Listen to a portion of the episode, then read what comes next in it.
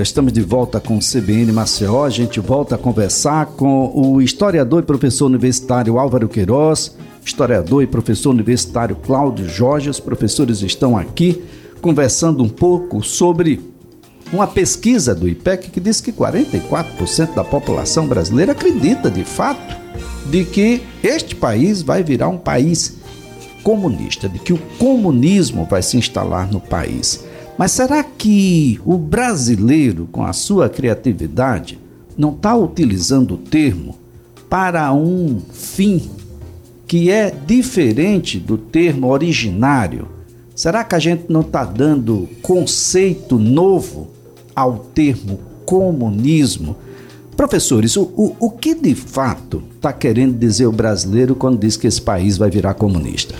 Elias, é, nós estávamos aqui conversando em off e eu dizia aqui que, na verdade, é, o termo hoje, você é um comunista, é, parece que virou uma espécie de xingamento. Né?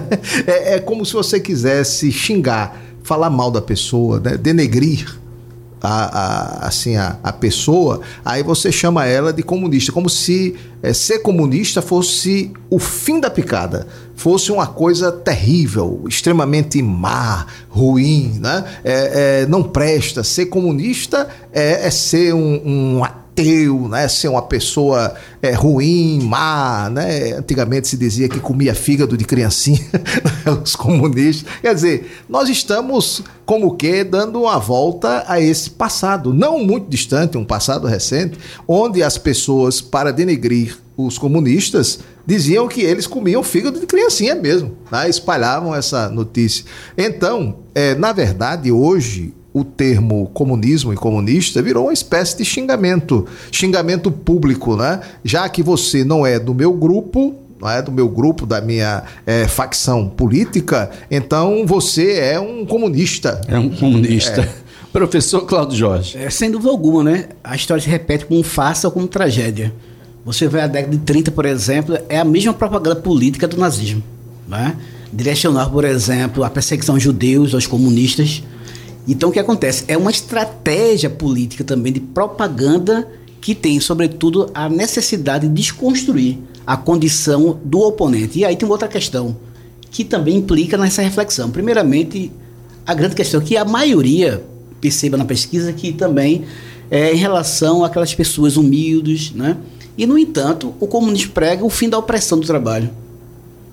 E esse oprimido é o primeiro a produzir contra ele mesmo. Então aí se estabelece uma contradição. Então o que acontece? Ao mesmo tempo é bom refletir o seguinte: que isso precisa de um processo muito intenso de alienação para funcionar. Né? Por isso a crise na educação, a crise na ciência, né? a despolitização da ciência, o acesso à ciência provoca assim, né, essa ausência necessária de interpretação do conceito comunismo. Então nós temos aí um quadro que é bastante favorável. A crise nesses setores todos a que se referiu aí o professor Cláudio Jorge, a, serve como uma base para que desconceitos como estes possam ser observados como conceito. Aí eu atribuo, olha, ao comunista, ele, esse tipo de comunista que estão se referindo atualmente é aquele, ah, é a favor do preso, é a favor, ah, deixa ele aí que ele vai, ele vai acabar com a sua vida, de que vai transformar isso aqui, inclusive, aliás, é um termo muito utilizado, vai transformar o Brasil numa Venezuela. Venezuela tá, tá mal, né, professor? Mas a Venezuela é comunista, professor Cláudio Jorge? Nem de perto, né? Não passa também por essa perspectiva também de um comunismo, de uma sociedade que saiu, por exemplo, de uma condição de, de miséria, de pobreza e prega-se a emancipação humana. Muito distante desse parâmetro. Bem, o Sudeste e o Sul são as regiões onde esse entendimento desse tipo de comunismo a que nós estamos nos referindo agora, ele é mais presente. Mas pasmem, foi exatamente lá no sul e as vinhas, as videiras não nos deixam mentir que encontramos escravidão a, na sua mais autêntica manifestação. Choques elétricos, tabicadas, acordar com sirene, trabalho extenuante e remuneração remuneração não condizente com as leis trabalhistas brasileiras. Professor, o que é que a gente pode ter? Tem conceito para isso? Bom, definitivamente não é comunista. Não é. Com certeza não, porque não pode existir né, essa reflexão ou aplicação do conceito do comunismo em uma sociedade, um trabalho que aliena, que produz a mais-valia. Mas só que essa extrapola a mais-valia absoluta. Né? É um trabalho análogo à escravidão, que é um conceito que contemporaneamente nenhum historiador cientista político utiliza mais. Né? É, não pode ser classificado como é, trabalho escravo porque é remunerado. Né? Então a gente não pode dizer que é uma escravidão né, classificar como trabalho escravo. Mas o professor Cláudio disse bem, é análogo. Análogo à escravidão. Há práticas escravagistas, o açoite. Pois é. Ah, pois os é. choques elétricos, é. sirenes para acordar, tempo para utilização do banheiro, a trabalho extenuante acima do número de horas que é permitido e em condições extremamente degradantes a gente não está falando sobre trabalho escravo por um aspecto formal, que é a remuneração, mas a prática, a forma como o trabalho é exercitado, parece-me ser escravo, professor. É, é, como, é como se você pudesse dizer que são elementos né, da, da escravidão sobreviventes e também a gente pode falar né, na forma como você colocou. Né? Não é, não é um trabalho escravo por causa da remuneração. Mas os elementos é, fazem com que esse trabalho se torne extremamente opressivo, né? Então existe uma enorme opressão, uma enorme exploração né, da mão de obra é, e uma remuneração diminuta. Então as pessoas, dizem, olha, isso é um trabalho de escravo, tal. É, é análogo, é parecido, mas é, a gente não pode classificar assim. Mas mas ah, é uma opressão e uma exploração tremendas é, ao, ao, extremo. É porque é o seguinte, na teoria social, para que esse modo de produção fosse vigente, é, escravista, escravagista, esse modo deveria determinar nossa relação de produção. Ele não determina. Ele é apenas um episódio. Mas é verdade. E aí eu queria citar Peter Eisenberg, uma, um clássico dos clássicos. Modernização sem mudança. É a nossa realidade. A gente diz que acabamos de fazer a inserção na modernidade, mas preservamos essa condição inumana, desumana, quer dizer, não humana do trabalho. Ou seja, a gente modernizou a escravidão. Modernizou a escravidão. Ou seja, ser moderno não necessariamente é ser bom.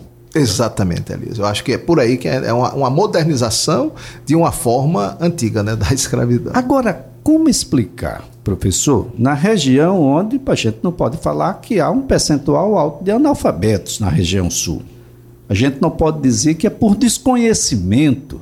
Afinal de contas, por lá tivemos o branco escravizado. Aqueles que vieram da Europa definitivamente não vieram para estar certo, tiveram uma outra dimensão, uma outra condição, ah, mas definitivamente não vieram como patrões aqui para o Brasil a, e reproduzir isso na atualidade é como se a gente não tivesse avançado absolutamente nada do ponto de vista social e humano. Não, literalmente, Elias, porque até porque é, é preciso entender que, e aí essa crítica eu vou fazer sem nenhum tipo de, de preocupação, é que a grande parte desse clube dos doutores abriram mão, literalmente, do conhecimento, da prática social do conhecimento. Então, hoje em dia, as academias, por exemplo, deram uma debandada para a chamada pós-modernidade. Pós-tudo ou pós-nada. Esqueceram completamente da questão e da realidade social. Isso é o quadro do Brasil. Então, o que acontece? Hoje em dia se estuda a, as sensações do corpo, mas esquece, por exemplo, do corpo oprimido. E isso vem cada vez mais instaurando uma insensibilidade por parte das pesquisas no Brasil. E outra questão eu quero ressaltar aqui, por exemplo, a Revolução de 30, né, professor Álvaro Queiroz? É, o Nordeste potente, literalmente na economia, e com a Revolução de 30, toda essa potência de produção vai passar agora para o Sudeste. E o Sudeste, por sua vez, vai construir uma sociedade, por exemplo, literalmente sem historicidade. Porque a história do Brasil passa necessariamente pela construção do Nordeste. E esse Nordeste ele é silenciado. Entenda, Elias, éramos nordestinos sem brasilidade. Veja a situação. essa nossa brasilidade de pertencimento vai ser construído por quem? Jorge de Lima, vai ser construído pelo próprio Gilberto Freire, apesar da perspectiva ideológica, é uma construção literária, ideológica, que precisou entrar em tensão com o Sudeste. Por quê? Eles ficaram apartados de qualquer produção de sentido na realidade histórica brasileira. Isso é uma crise que até hoje, por exemplo, falta isso no Sudeste, de compreender. Basicamente, diga o grande intelectual, por exemplo, do Sudeste e vá para o Nordeste. Isso é, isso é fato histórico. Eles não têm uma invenção de Orfeu. Uma, literalmente isso. Não tem. Né?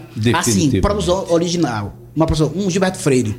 Né? Um Caio Prado Júnior, até Caio Prado Júnior vai para o marxismo. Não é uma teoria que ele faz, uma teoria original. Né? Sérgio Barro de Holanda, vai para Max Weber. O Nordeste tem uma produção real e concreta. Bem, professor Cláudio Jorge, a nossa gratidão ah, pelas informações aqui prestadas, a colaboração e eu espero que as 158 perguntas a mais que você tinha antes da gente começar, elas estejam todas aí. Muito obrigado, professor. Muito obrigado, Elias. Um forte abraço.